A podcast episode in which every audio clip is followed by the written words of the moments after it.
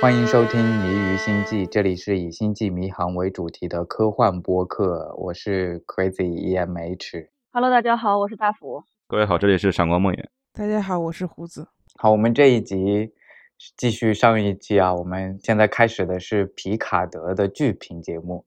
那么我们今天讲的是第二集，第二集，哈哈，来了，第二集，呃，第二集接着上一集的剧情啊，皮卡他是来到了一个时间线已经变动了的一个世界，皮卡醒来了，然后发现呢。自己变成了特别牛逼的，杀了 N 多个外星人的将领。然后 Q 跟他讲了一段对话，其实那段对话我我不是很明白 Q 到底怎么了。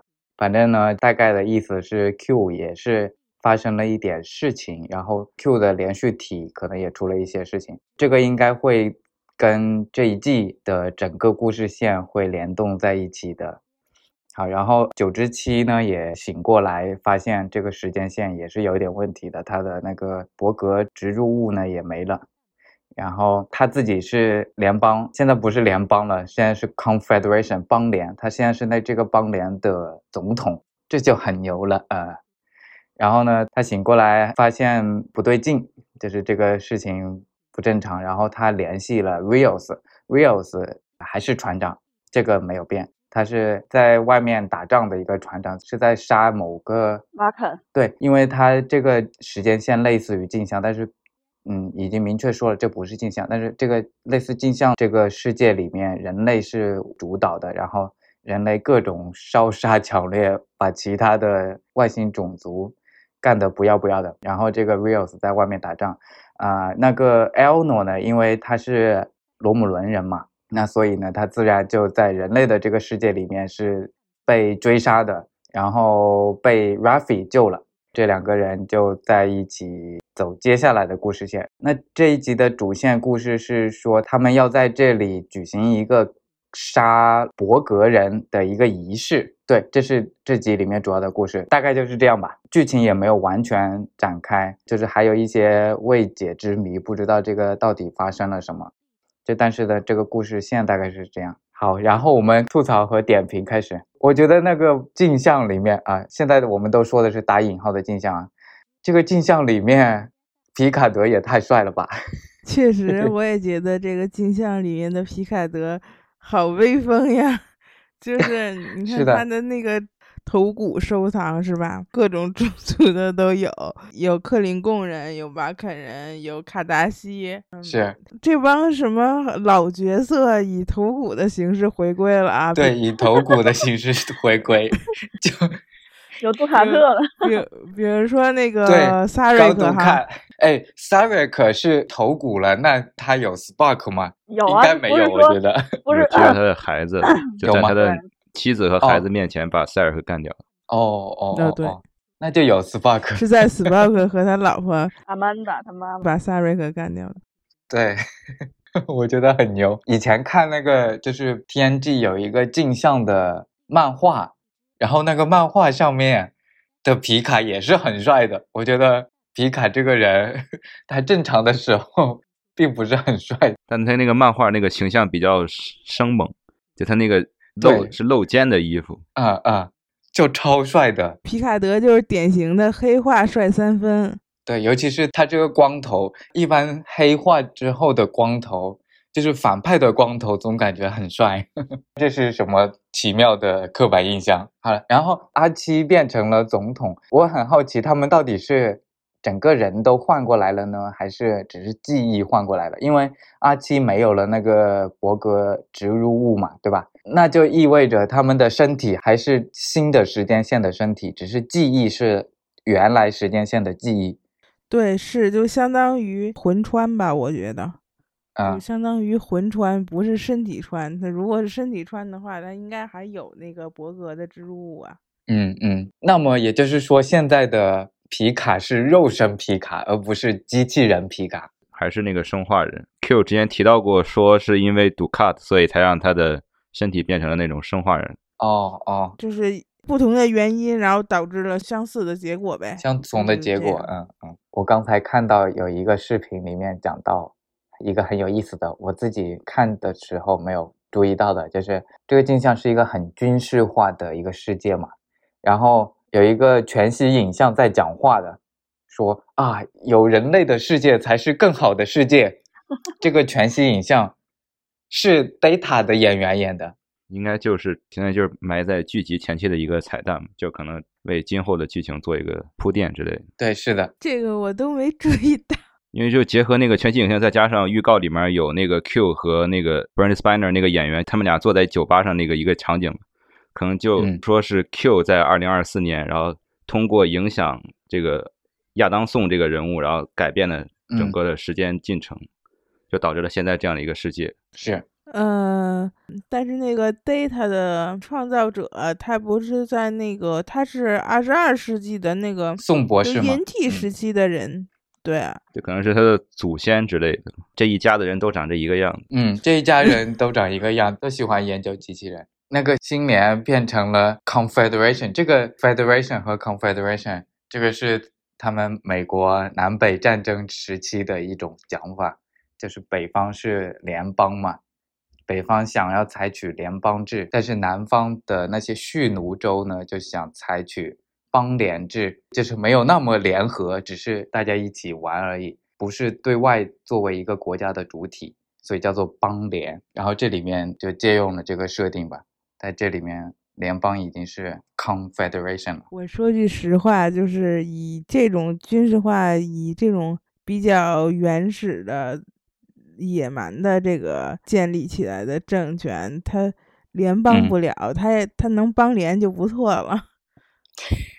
是，它也不需要跟其他的外星种族去联合，因为人类就是最强大的在这里面。他不联合，他他就是征服。所以这里面我有一个问题，就是说这个人类是怎么从最弱小的一个种族？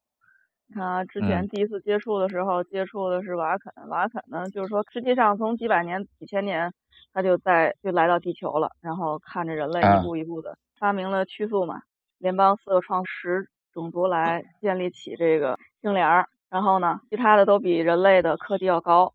然后这个时候呢，为什么就是人类就在这个时间线里面就变成了最厉害的？就是 是怎么说呢？脚踩瓦肯头，然后呢，然后脚踩瓦肯头骨的，对，就是那个合成人嘛，是因为那个宋博士发明了合成人，所以他就变成伪。宇宙中最厉害的一个，你看 ENT 一开始的时候说那个瓦肯人压着他们的曲速科技，就是让那个人类自己慢慢的研发，然后就是不肯分享这个曲速科技哈。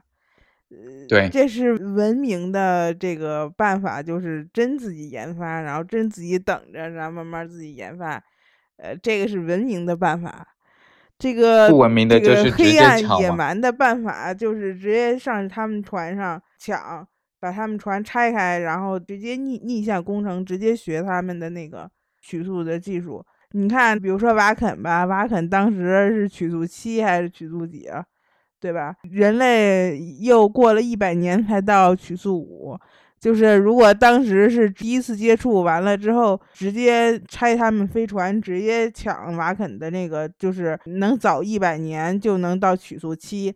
那这样的话，人类甚至不用等。就是你看这个瓦肯是曲速七，我在用这个曲速七的科技呢，再往远了走走，总有一些就是能走到曲速九，呃，曲速八的这个文明，然后我再去抢。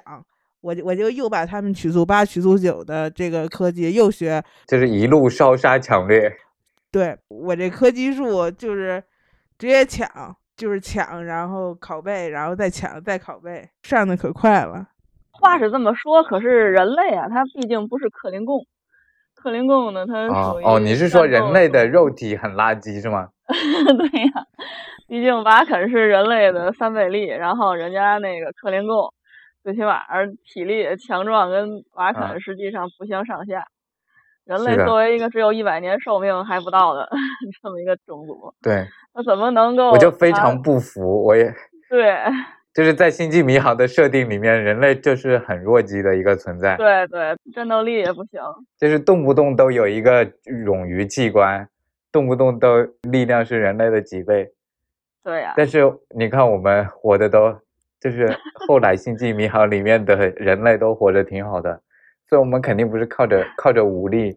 靠着肉体的强，就是说这这个有点像镜像的话，镜像也是人类帝国，人类就是也是最最伟大的。我觉得就是说这个，呃，编剧吧，有点把人类抬的有点太高了，人类终于立起个来了。不过其实也也有道理，就是说你看人类社会里面也是一样的，就是说如果一个国家或者一个人比较强壮，他善用于武力的话，那。他就不会很擅长跟别人沟通。那那种比较弱鸡的国家或者是弱鸡的人类，他们就会更加的善于动嘴皮子。我觉得人类的技能点可能都点在了外交能力上面。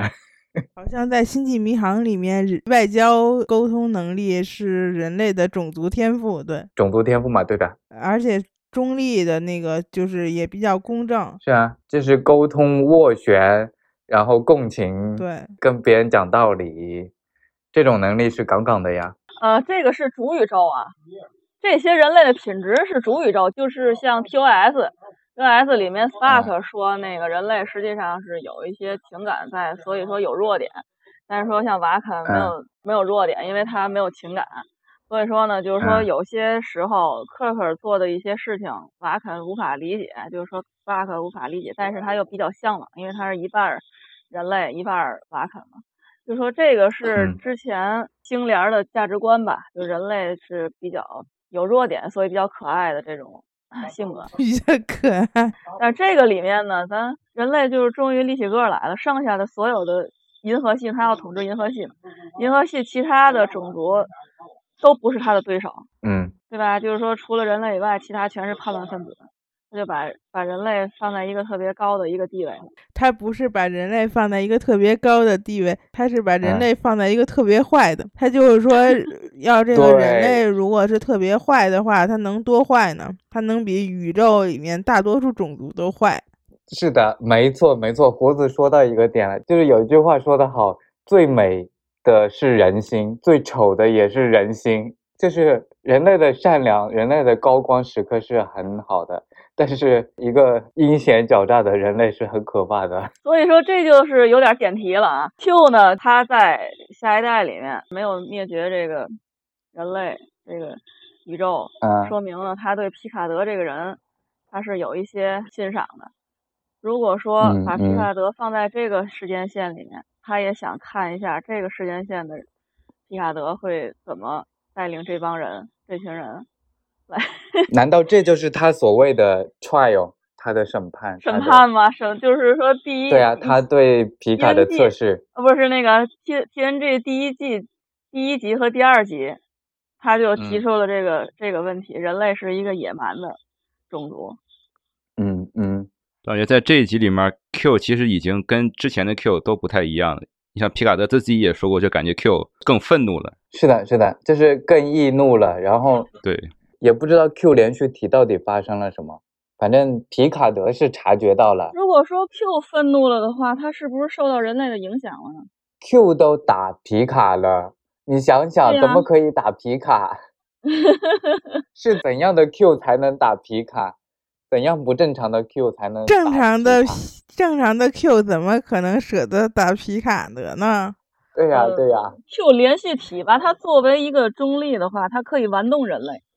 它可以玩弄任何宇宙，对吧？它可以就是说，嗯，让这些人魂穿也好，它都可以玩弄任何生物。它只是一种，就是一种玩的心态。但是它如果说认真的话呢，那么就是不太符合它这个 Q 连续体这么伟大的这么一个种族，因为它无所不能嘛。就从 TNG 这七集过来，他从皮卡德这个身上感受到了人类在不断的进步，但实际上结果到第二季的第一集，然后皮卡德还是那个老样子。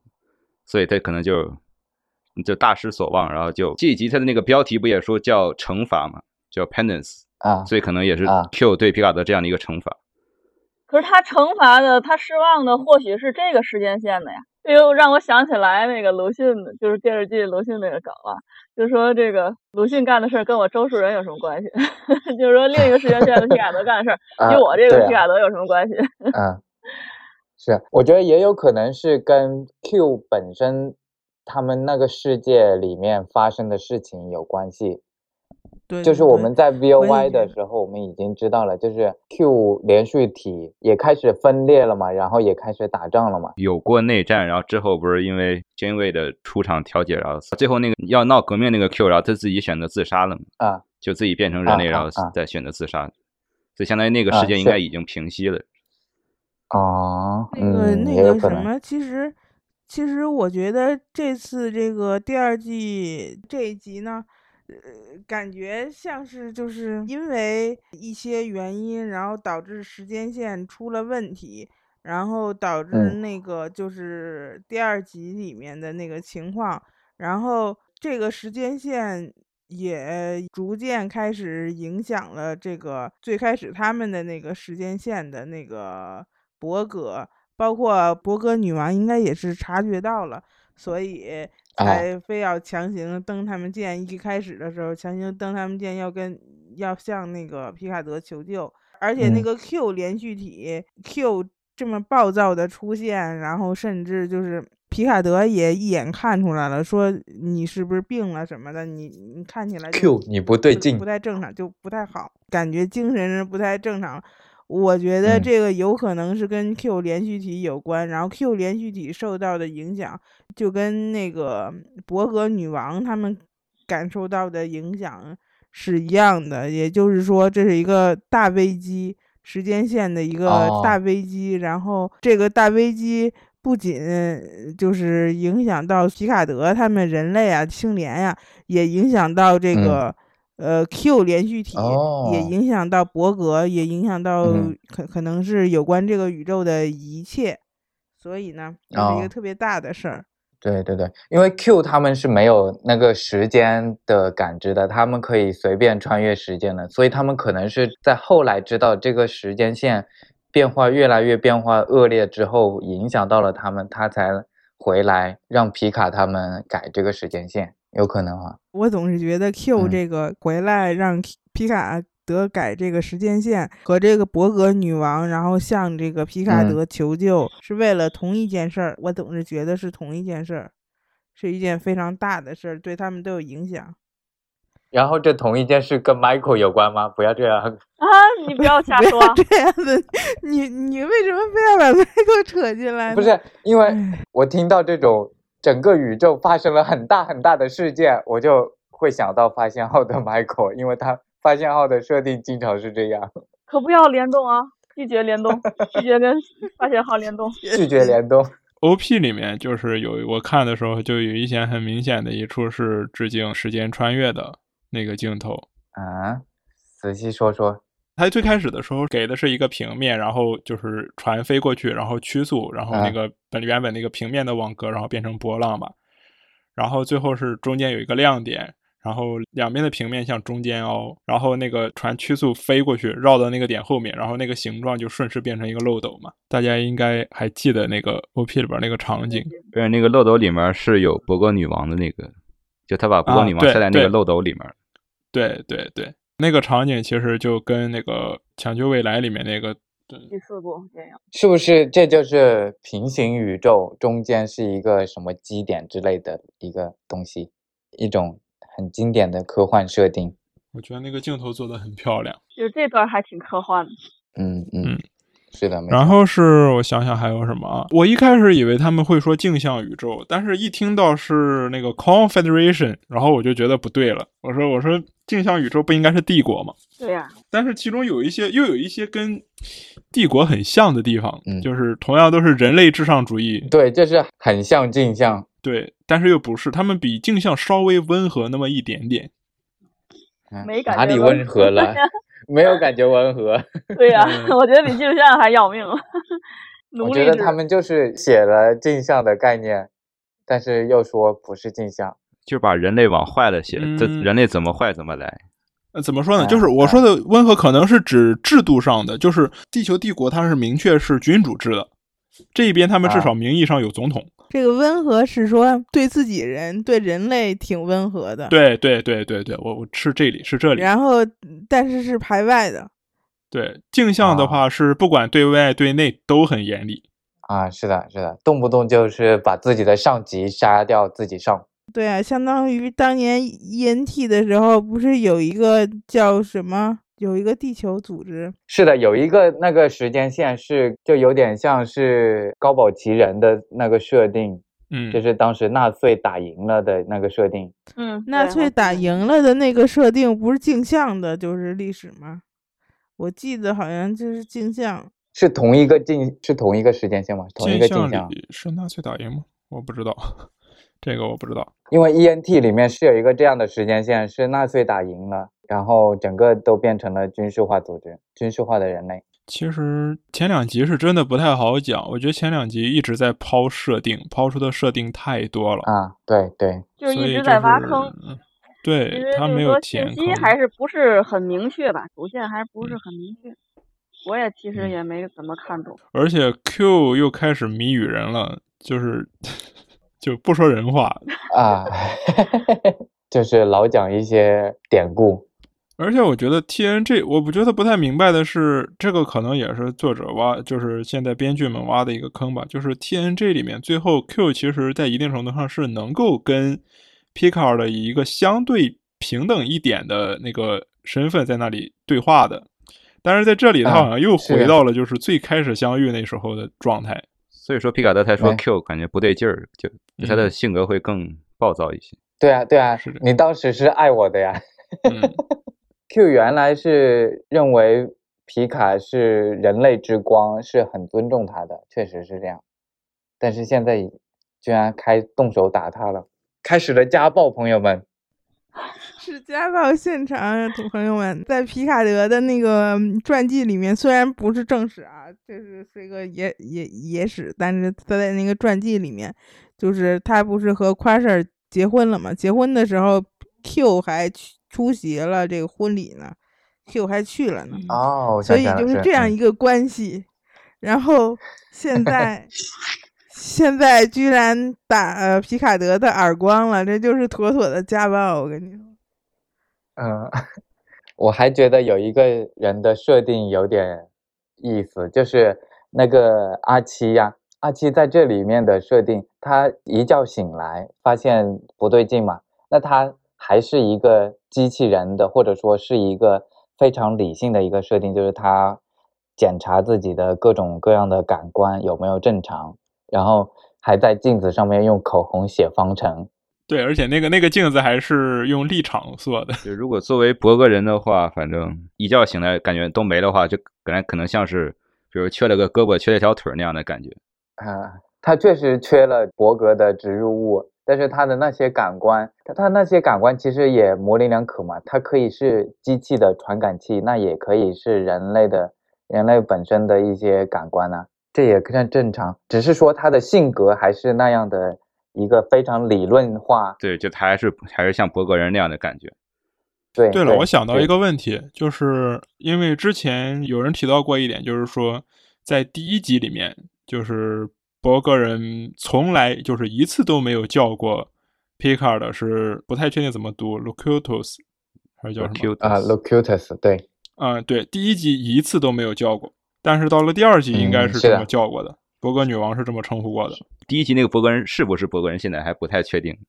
嗯，就因为他长得就不是那种传统的博格人的样子。对对对，就是第一集的博格人是镜像博格，然后第二集的博格是我们认识的博格，所以他才知道 Locutus。但是呢，第一集那个因为是镜像的博格，那镜像博格肯定就没有同化过人类皮卡。或者可能根本就不是博格人，只是类似于博格人。但是就是他也说到了，就是博格女王之间是具有感知跨时空啊那个连续体的能力的，就是说他们能够获知其他宇宙发生的事情啊。这也是为什么就是博格女王能算出来是在二零二四年改变的历史。对对对，嗯，那就是说，就是有有人提出的是不懂，呃，第一集没有叫皮卡的 Lucatus 是因为他的身体是生化的，然后就是说相当于是一个新的身体，然后。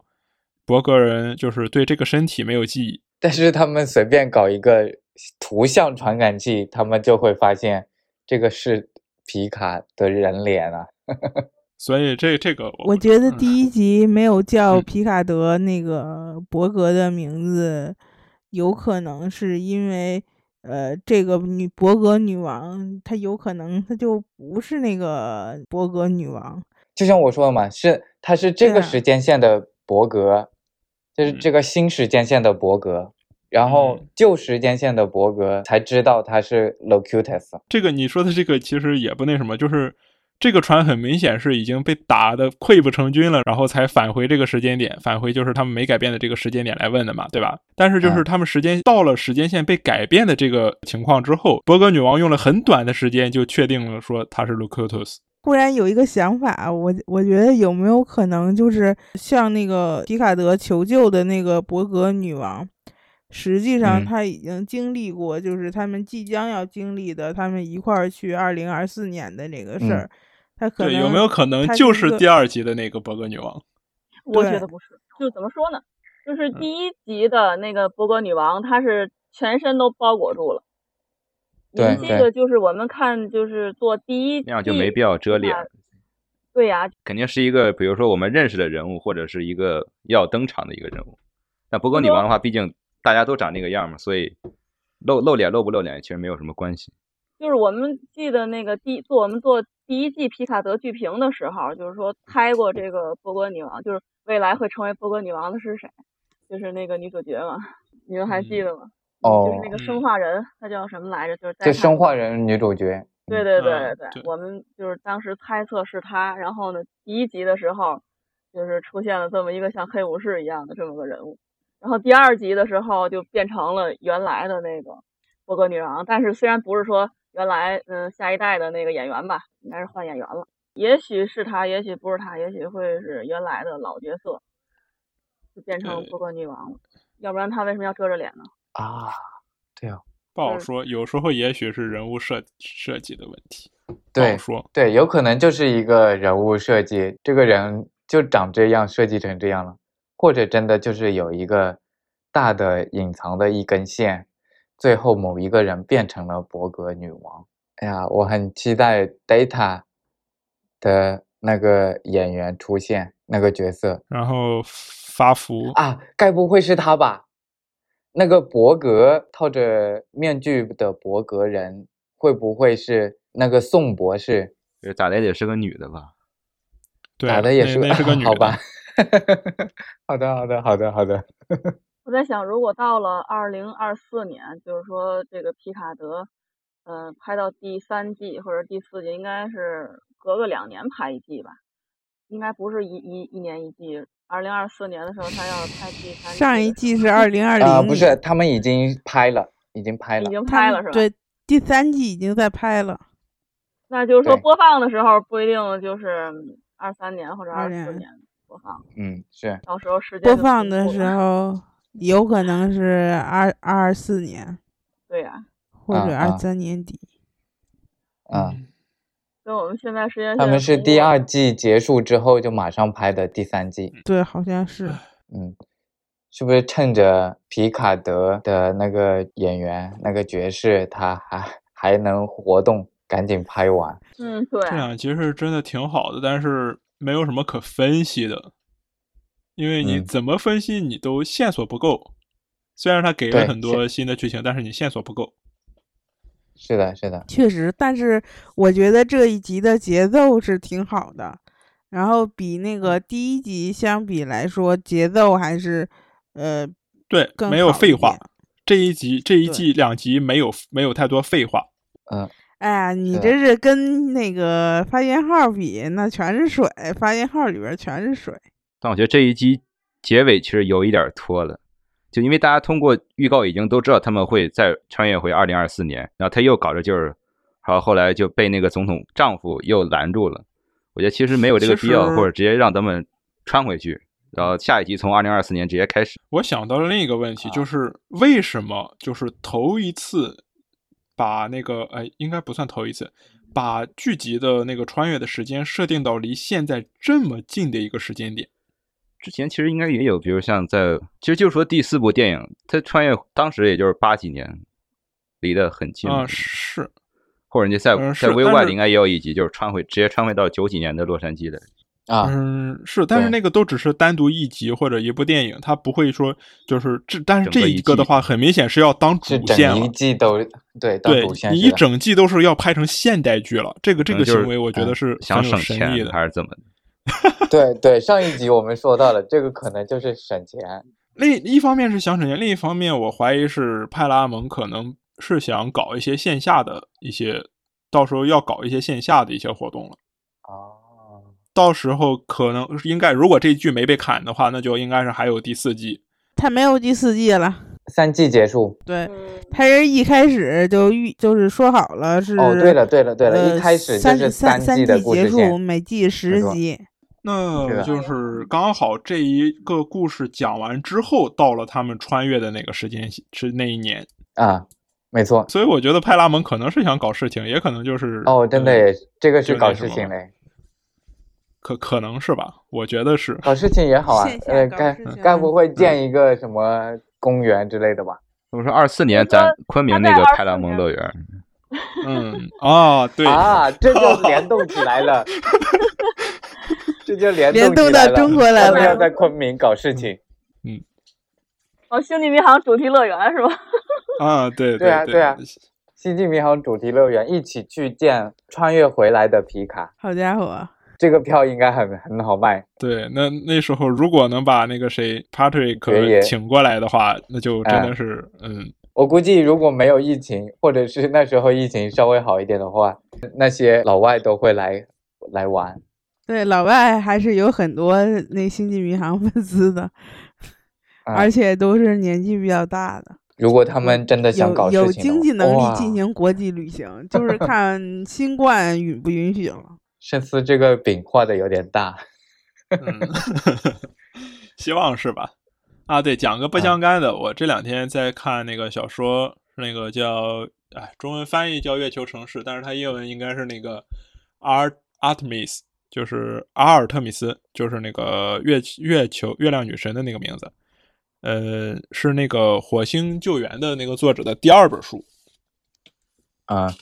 叫安安迪威尔的第二本书，这个评分不是太高，但是它里面很有趣的一点是，里面在找一个人的时候，呃，说是在翻他的保险箱，然后就是撒了点口红的那个，就是化妆盒的那个化饼粉粉饼粉底那个沫上去，然后去看哪个上面哪个按键上面有油脂，然后发现是三个键，然后是一七和零，然后说密码有四位。然后他又在想这个排列组合，但是后来想了想，他突然意识到他不用猜了，因为那人是个星际迷航的粉，一七零一 哦，所以答案就是一七零一。嗯，真的要说到这个的话，而且就是那个在 Doctor Drady 他刚醒来的时候，就他身旁不有一个那个电子宠物嘛？啊，就那个 Spot 七十三号给这个宠物配音的人，他也是一个星际迷航粉丝啊，他在他之前演过的一部电影中。还讲过几句克林贡语，还讲的还蛮标准。哎，他的那个七十三号有有没有梗啊？我目前倒没想，我觉得可能因为就是之前 SPA 七十三这个数字是随便搞的，是吧？他可能喜欢吃那个猫粮，就在 TNG 里面，Data 经常会给那个 SPA 做那个猫粮嘛，就是选什么猫粮几号几号，我觉得有可能是这个序号的。哦哦，但我没搜到。嗯嗯。第二集后半部分吧，就是审判那块儿，就是要枪决呃处决。呃，伯格女王那段儿就是剧情还挺有意思，在哪儿？就是说人类跟伯格他都能，就是人类可以，就是怎么说呢？这个人类居然可以抓到伯格是吧？把它放到罐罐里。对对，他都居然都可以抓到伯格，然后呢，消灭了伯格方块嘛。然后呢，抓到了女王，这个有点太玄幻了，我都不能说科幻了。而且他们那块儿还处决托格女王。人人类没有这么强壮，人类没有这么强大，是吧？难道你觉得人类不配吗？对对。我看那剧里边的意思，应该是打的伯格女王都没几个了，这可能就是仅剩的少数，可能就个位数的伯格女王中的一个了。就把伯格打成了稀有物种。对，而且主角团嘛。居然可以就是拯救博格女王，这个剧情太魔幻了。就是 我们看就是前半段的时候，靠中间的时候，那个阿七看到波格女王还就是吓得一激灵，然后到后面的时候，波哥女王都需要主角团来拯救，这是什么剧情啊！天呐。对我还是就是坚定认为说，最开始的那个是就是第一集开始的那群是博格，因为阿七的反应特别大，他的植入物可能跟那个是有联系的。对。嗯嗯，我反而是觉得就是这样设置呢，有一些抓马的因素在里面。因为这个新时间线，他们要处决这个伯格女王哈，包包括那个人类已经把伯格就是那方块什么的都已经是大部分就是伯格女王治下的啊，人民都已经被打成稀有物种了。主时间线过去的这几个人呢，特别是阿七呀、皮卡德呀这两个人，以前也是跟这个伯格有过节的。他们内心里不想处决这个女王嘛，不想就是消灭，就是他们私心，就是嗯，通过他们以前自己的经历。其实我觉得他们私心里也也是有一些想要消灭伯格、想要处决这个伯格女王或者是什么的。我也觉得是这样，但是没有办法，只能合作。但是他们嗯，星联给他们后天灌输的价值观，促使他们最终做出了就是为了大局，然后暂时先帮助这个伯格女王，然后合合作。这个行为是星联的价值观，后天给他们灌输的，就是让让他们超越自己本本身因为自己的经历而产生的原始的憎恨，然后就是呃更加突出了星星联价值观的牛逼。强大。呃，政治正确。又吹上了星联。我再讲一个，就是最开始的时候，因为第一集里边最先开火的是阿七。啊，呃，就是，但是之后，就是我觉得，就是很奇怪一点，就是这，我觉得这一点可能对他们后来，就是特别是皮卡德后面的行为也有影响。就是说，伯格，伯格人一般是不会开机晕档的。对对，我从来没见过哪个剧里边敢让伯格人开机晕档的。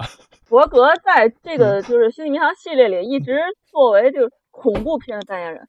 对，就是说我们看波格剧的时候，都是那种发绿光啊，是赛博僵尸的感觉。对对对对对对，都是那种风格。没错。嗯，我就觉得吧，就是这个剧情就是，嗯，挺奇怪的，就是有一些 有，但是有一点奇怪，又让人觉得很好奇，然后又很想看，然后它节奏还挺好，对吧？然后让人迫不及待。其实，嗯，因为我之前就是。就就是我作为一个联邦黑啊，就是说联邦这种就是这种价值观，星联这种价值观放在我其实看这个第二季，就是前两集还是很兴奋的，就是因为它终于符合了这个殖民者的这种嘴脸，这种价值观发挥的淋漓尽致。对。我刚刚想到一个，就是不太可能，就是听听起来也很扯，所以就只是想想啊，就是说 Q 做了什么改变呢？Q 可能在二零二四年改了啥呢？Q 在二零二四年把《星际迷航》的故事变成了一部电视剧，然后大家看了这个剧之后，觉得这个世界太太太虚幻了，然后就直接放弃了这种可能性。哎，Q 记得这这集开头给他提到过，在提到过之前 TNG 一集的那个名字，还有 ENT 那集的名字。所以我觉得 Q 可能就那种能打破第四面墙的感觉，嗯，就可能 Q 也在看 TNG 或者在看 ENT 之类的。Dark Side，这不就是那部那部 致敬《星际迷航》那部电影叫什么来着？就是嗯，惊破银河系还是哦，有一个红山的是吧？嗯，是是叫这个名字，就是那个惊破银河系。对对对，就是一些外星人嘛，然后他们就是因为看了这部，在看《星际迷航》，《星际迷航》对，看了一部类似于《星际迷航》的剧，然后他们以为那个是真的，因为他们的星球没有电视剧，没有这种编的故事，他们以为这是纪录片，然后就照着里面的剧真的把船造了出来，然后拉着这帮演员去打外星人，大概是这么个故事。对对对对对。哇，如果。Q 真的打破第四面墙，然后我估计粉丝圈都要炸了。呃，那个肯肯定有一部分人特别喜欢，有一部分人特别不喜欢。哎，但是如果这样的话，就能拍一个就是说怎么的样的故事，就是帕特里克跟皮卡德两个人对话。嗯，哇，那是非常考验演技的。当然，我我觉得。这个爵爷可以撑得住、撑得起来的演技哈。对，我觉得就是如果真的有这种剧情的话，我觉得也可能就是如果有这种剧本的话，我觉得也可能能打动他，然后说让他再来出演这个这个剧，只是一种可能，而且我觉得没什么概念，就是开个脑洞，单纯开个脑洞。就是说，这个他们回到了二零二四年，就足以引爆粉丝的热情了。这个。反正我觉得我我就非常的热情，因为我就就跟我的时间线重合了，就是特别。因为之前啊，大家都是比较期待二零六四、二零六三年，对吧？第一次接触的时候，就是说很多人，比方说我都不一定能活到那个那个时候。但是二零这这个不至于，这个不至于。活到八十多，嗯，就说。就是老年粉丝，我也就都快进入老年粉丝的阵列。如果说二零二四年的话，就是说粉丝们是会相当兴奋的呀，就好像曾经的，嗯，就是 V O Y 不有两集嘛？V O Y 两集也是说真妈带领着她的船员穿越到穿越时空，就是拯救了一下她的时间线，因为当时是使馆局嘛，派两个特工要消灭他这这艘船，所以说真妈为了保护他的。不是为了保护时间线，为了保护他的船员，就是说，嗯，回到了当当年，我们作为就是就是现在就是因为没我们生活的就是我们的出生就没赶上过《星际迷航》比较火的那个年代嘛，没有在电视上看看到过。那当然就是说 ENT 时期，嗯，就是开播的时候，嗯，我在上学，但是呢，那个时候。我还不知道有 ENT 这么个东西呢，对吧？所以说现在呢，就是因为跟我们这个时代要接近，我们也可以感受到，就是当年疯狂的粉丝，嗯，看《星际迷航》电影，就是嗯拯救未来的时候那种心情。我就期待什么时候就是《星际迷航》电影能在国内就是重映才好呢？我就能去《星际迷航》感受那个，比方说第二部，对吧？呃，这么说吧，就是他既然放的这么近，而且能够说动爵爷，说动 Stuart，呃，帕瑞克，说动他，就是继续来出演这个剧。而且现在看来，我觉得是要深挖那个皮卡尔的这个角色的内心，就是他一他其实一直有很多心结没放下，就是即使那个 TNG 拍完了，这个角色一直还是有很多心结没放下。呃，再加上星际迷航一向的传统。我觉得他可能就是往好处想啊，他可能是要探讨一些，就是除了现在流行的政治正确之外的一些社会的一些问题，但是会更个人向，就是偏向人内心的一些在现在这个社会状态下的一些问题。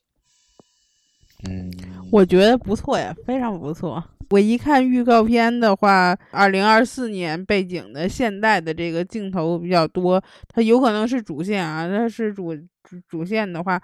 我其实还是比较期待的，因因因为就是熟人大概都知道哈，我就是特别喜欢看那个星联的历史，然后买了一本星联，就是第一个一百五十年历史那个，呃，就是写皮皮卡德自传的那个人出的，然后那那本书我觉得就是写的挺不错的，然后呃，就是特别喜欢研研究星联的这个。就是过去哈，星际迷航宇宙这个过去历历史，但是呢，呃，因为一些原因吧，这个星际迷航的这个时间线，这些系列的时间线一直就没有太往前推。虽然它现在就是最往后推，就是发现号这个，对，发现号这个就是最最往后推了。然后，但是就是再往前推呢，就是。并没有怎么往前推，就是别别说是二零二四年了，就是三战期间都没有怎么说过，也没有说过像什么 E N T 之后那罗罗姆伦战争也没咋说过，就是它有好多，它其实有好多时间线上的漏洞啊，它都可以就是以以这个时间线然后来一部剧。呃，但是他并没有，然后所以这这次呢，这次准备花比较大的笔墨，然后讲二零二四年的事情。我觉得我作为一个星联历史控，还是很高兴的。是的，是的，没错。我对他，我也挺喜欢这一段。期待呀，就是我比较期待他，就是像老剧一样讲的深度，还有就是说他结合时事，讲一些就是现在人们嗯面临的那些事情，然后给出一个他想要解决的方案。我比较期待这个。嗯嗯嗯，你这个标准就是非常高了。说实在的，你这标准是非常高，你是老剧的这个标准。嗯，最近期啊，近几年他重启的像什么神童啊、底层甲板啊这种，实际上就是我们之前讲过，有那么一两集讲的还可以吧，对吧？就是说，就探讨内心也好，或者是就是跟家庭、父母之间的关系、原生家庭这种和解与自我的和解，他也想到了一点。但是呢，总觉得缺了这么点味儿，就是你看发现号就不提了啊，那种像那种垃圾。然后呢，就是皮卡德，就是这个新剧，我还是希望他在里面添加一些就是实时的元素的。嗯，我其他的都播的差不多了啊，就是说现在只剩下皮卡德有这么个潜力了，其他的我都不太期待。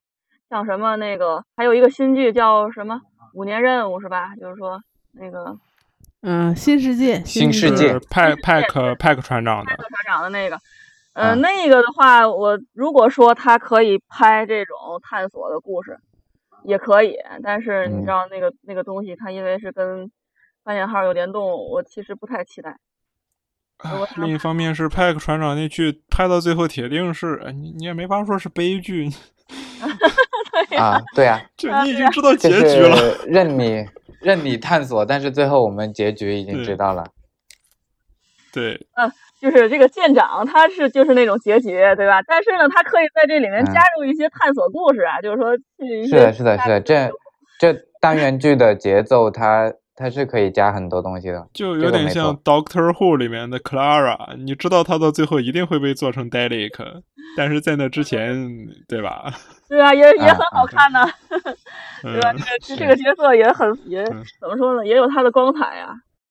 嗯，就是说《星际迷航》这个重启的这几个系列吧，两部电视剧，对吧？现在目前是两部电视剧，全是跟时间线有关的，就是说不是穿越到未来，就穿越到过去。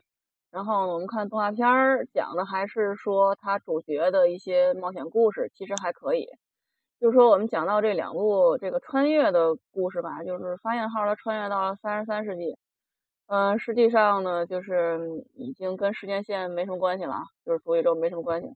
你说皮卡德，皮卡德如果说他穿越到二零二四年，嗯，拯救了这个时间线的话呢，哦，因为他们是主角穿越过去的，而不是说这个二季一二集没有新角色穿越，而只是说第一。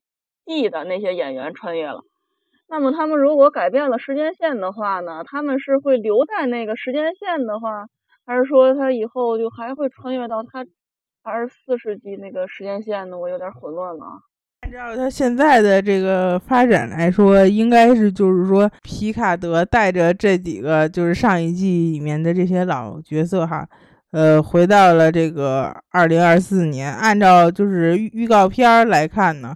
就下集预告来看呢，他们用的还是比较传统的这个方法，就是绕那个恒星穿越的这个这个比比较传传统的这个穿越方式哈。这个是致敬了 TOS 啊，引力弹弓啊。呃，对。他如果说回到，就是他如果说改变了这个未来，能改成什么样呢？跟他原来的时间线是一样的。就是说那个第一集，那个就是他的，就是他继承了他的酒庄的那个，是还是说？回到那个 TNG 时期的那个时间线，他们回到那个二零二四年哈，呃，应该是从这个岔路点开始找不同，就是找呃到底哪出了问题，然后呃参考呢，应该是他们这波人就是。他们自己的一些历史知识吧，然后就是他们就是时时间线正常的情况下的这个他们脑子里的一些历历历史知识吧，应该是他们找不同做对比，看看这个呃时间线分叉到底是哪哪个地方就是和他们所知道的不一样，然后呃进行一下更改吧，我觉得是。然后等它更改完了以后，就是未来，也就是是也也被更改了，然后他们就能回到原来的未来。时间线出了这么大的问题，时间管理局居然没有出来。对呀，就是说，而且就是说，如果说他们嗯就是修复了那些错误，回到了呃 TNG 的时间线，那么这些人就不会存在了呀，对不对？他们就会在新的时间线上呀，就是修复了的新的时间线。他们这个，他们这几个人不存在，但是他们那些就是被修复过的之前的他们还存在。被修复了之前，他们过着他们之前的时间线啊。他们那那他们这几个人修复完了之后，难道难道还要回到他们之前的那个生活吗？就变成两个了。嗯。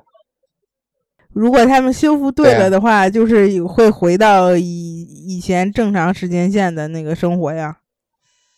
嗯，就相当于没有事儿发生那种感觉。我觉得那他们这个这个这几个人就应该消失了，然后之前的时间线该怎么过还怎么过。不是，我觉得你被绕晕过去了。这一段相当于没有发生过，可能他们呃最后也不一定有记忆哈。如如果改对了以后，然后被覆盖了，然后覆盖回原来的那个存档了，你就好比是，好比是那个游戏存档，好比是打游戏的存档，嗯，对啊，你你打着打着就是那翻车了，打的特别不好，比如。完了，那个你你想回一下档，你改变完时间线就相当于回档了。你回一下档就是回到没错以前你还没搞砸的时候，就相当于你的搞砸的那段就是不存在了啊，就是这么回事。越绕越 越那什么，我觉得大福已经又被绕回去了。对呀，行，期待下一集吧。好了，我们这一集讨论的差不多了。关录音了，拜拜。嗯，好，拜拜。